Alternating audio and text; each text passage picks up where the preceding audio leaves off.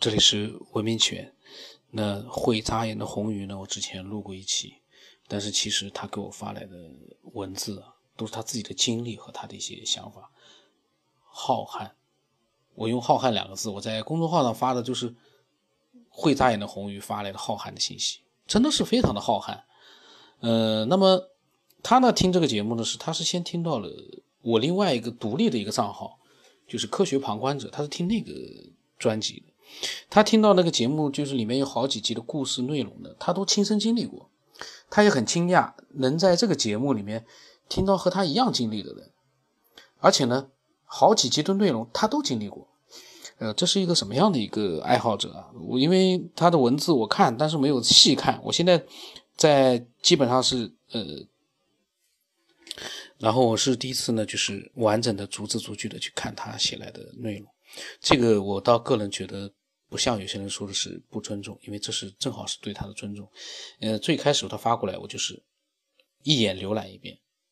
然后呢，录的时候呢，我是一句一句的去详细的去了解他所讲的内容。这样的时候，在录音呢，我会表现出我自己最真实的想法。之前如果说细细的每一句都看过的话，到了录音的时候，那样一个最大的那种新鲜度和热情，肯定就会减弱很少。当然不至于说没有，因为这些内容第二遍可能还是有兴趣，但是和第一次看可能不一样。所以呢，我事先解释一下，我为什么有的时候会在录音的时候才会去看一些呃文字量比较大的一些内容，呃，这样就保证我不会是单纯的去念一个东西，那样的话我是不太喜欢的。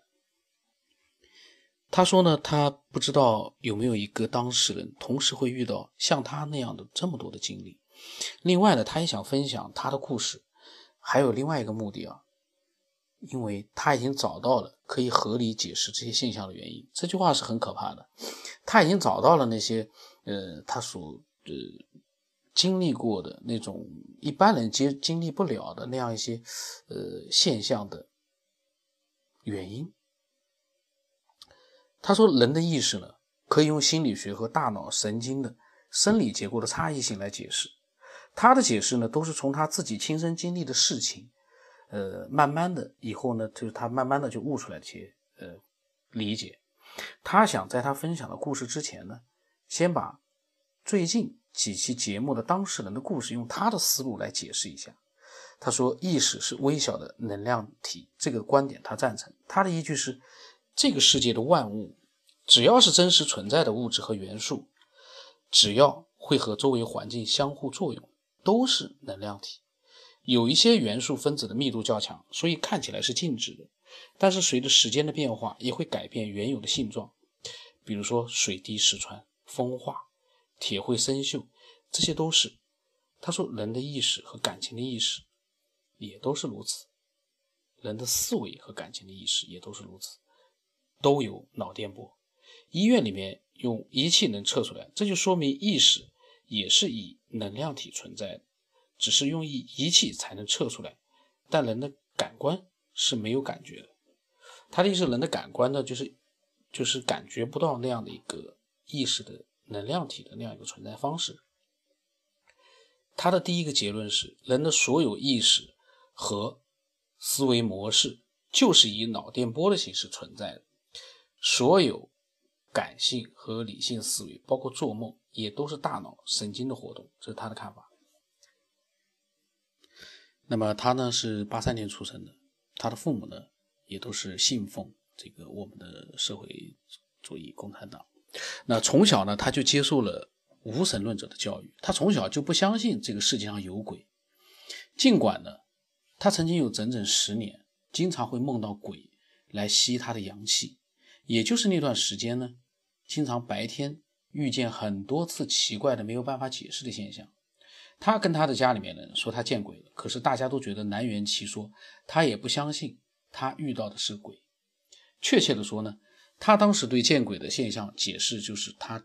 那只是他的认知能力和现在的科学还没法解释，那是他未知的领域，不一定那个就是鬼。然后他说，容易见鬼的人都有一个敏感超于常人的体质。他是生活在上海，压力非常大。他说上海是一线城市，压力很大，诱惑很多。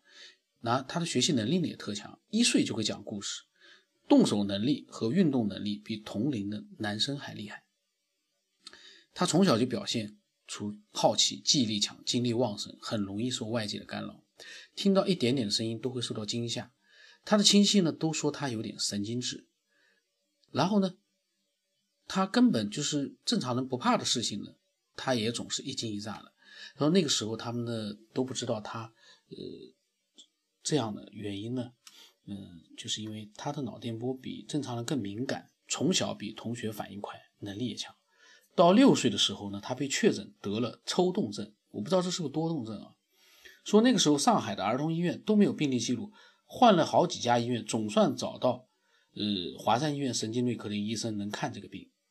也也是听他说呢，北京医院好像有不到二十例的记录，在上海他知道的还不到五个。那个时候还没有人做脑电图的确诊，都是医生靠判断，呃，经验来判断。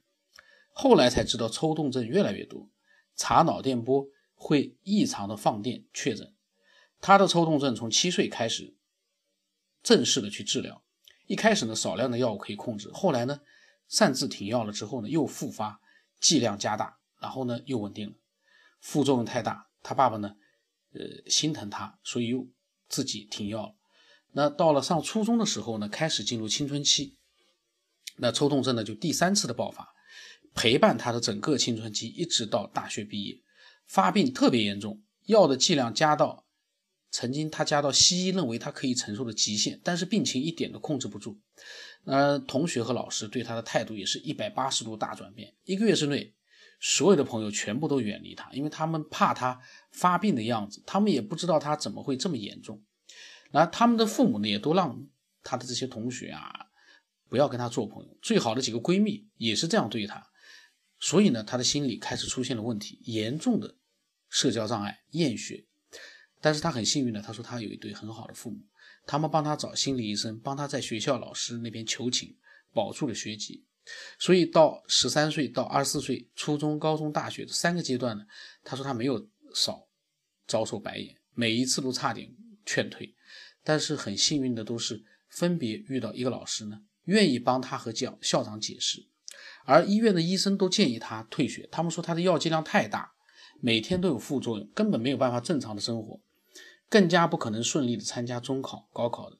然后他也确实坚持不了，每天遭受多重打击，经常会有放弃学业的念头。而他的父母不肯放弃，让他再坚持，他基本上每天都是哭着回家。第二天哭着去上学，也没有放弃。后来呢，顺利的参加高考，大学里面每年还有奖学金。医生说这是一个奇迹，他当时都没有仔细想过奇迹是什么原因。那他呢，就是说，呃，他讲的这个关于抽动症的一个症状，其实我不知道，但我相信一定是会影响到其他人，让人家都觉得是很不安，也很讨厌，所以才会出现他所讲的那些。呃，老师同学离他而去，呃，但具体他没讲，我也没有去问，我没有多问，因为，嗯，这样的一个病，我大概知道是怎么样就可以了，没有必要去，因为他讲到了抽动症，呃，就会偏执的去查抽动症是怎么样怎么样，呃，因为有的一些科学爱好者他会很偏执，他会去，会去疑惑，呃，这个抽动症有这么讨厌吗？抽动症会是这样吗？抽动症是真的这样吗？怎么样怎么样？他会去执着于去，呃，去。疑惑人家所讲的这样的一些你觉得不可思议的东西，因为会眨眼的红鱼呢，它肯定是与众不同，因为它发来的这个文字的信息量超越了我目前为止，呃，和我聊天的所有的爱好者，他超越了所有的爱好者，这个信息量可以说是超大，所以我也一直之前我一直没有去录，因为只录了一期，呃，一期节目。因为这里面内容实在太多了，我我在想，这个要录的话，要录多少集啊？但是呢，他这些信息呢，一定是对一些有兴趣的爱好者呢，肯定他们是愿意去听到里面，呃，所透露出来的他这样的一个爱好者所做的一些理解，因为他和常人的经历是不一样的，生活经历，高中、初中、大学跟普通人都不一样，他是在一种。完全不同的状态下面去完成的，而且在大学里面他还得了奖学金，可见他这个人有着与众不同的这样的一些特质在里面。那这样的人，与众不同的人，他所讲到的，他的一些理解，那就跟我们会有不一样的地方。他甚至于就像他说的，会用更美敏锐的一些感觉去看待我们，呃，同样去见到的一些灵异的或者说是神秘的东西。这个我觉得是最有价值在这里，而不是说你觉得我这个人很正常，所以我的想法很正常。那这样的正常，我倒觉得。并没有他有一些呃很出很奇特的这样的一个经历的这个爱好者所来的理解这样的呃一些内容更宝贵。所以会沙远的红宇呢，他呃发来的信息，因为他信息量很大，所以呃这一期呢我还是正常的就是录了一个内容。到下一期开始呢，我可能会呃每一期里面录的内容会再多一点，因为嗯。这样一来的话呢，我会把他所讲的各种各样的一些经历和想法，都能够，呃，在比较快的一个时间段里面，让有兴趣的去听到。当然，你要是说，你说我想呃早点看到，那也可以，呃，在公众号里面看到他所发来的那些浩瀚的文字的内容。这个你自己去看，嗯。都没有问题。那我的微信号码是 b r o s 八，不老三八。呃，我欢迎你把你的一些经历和想法告诉我。那今天就到这里。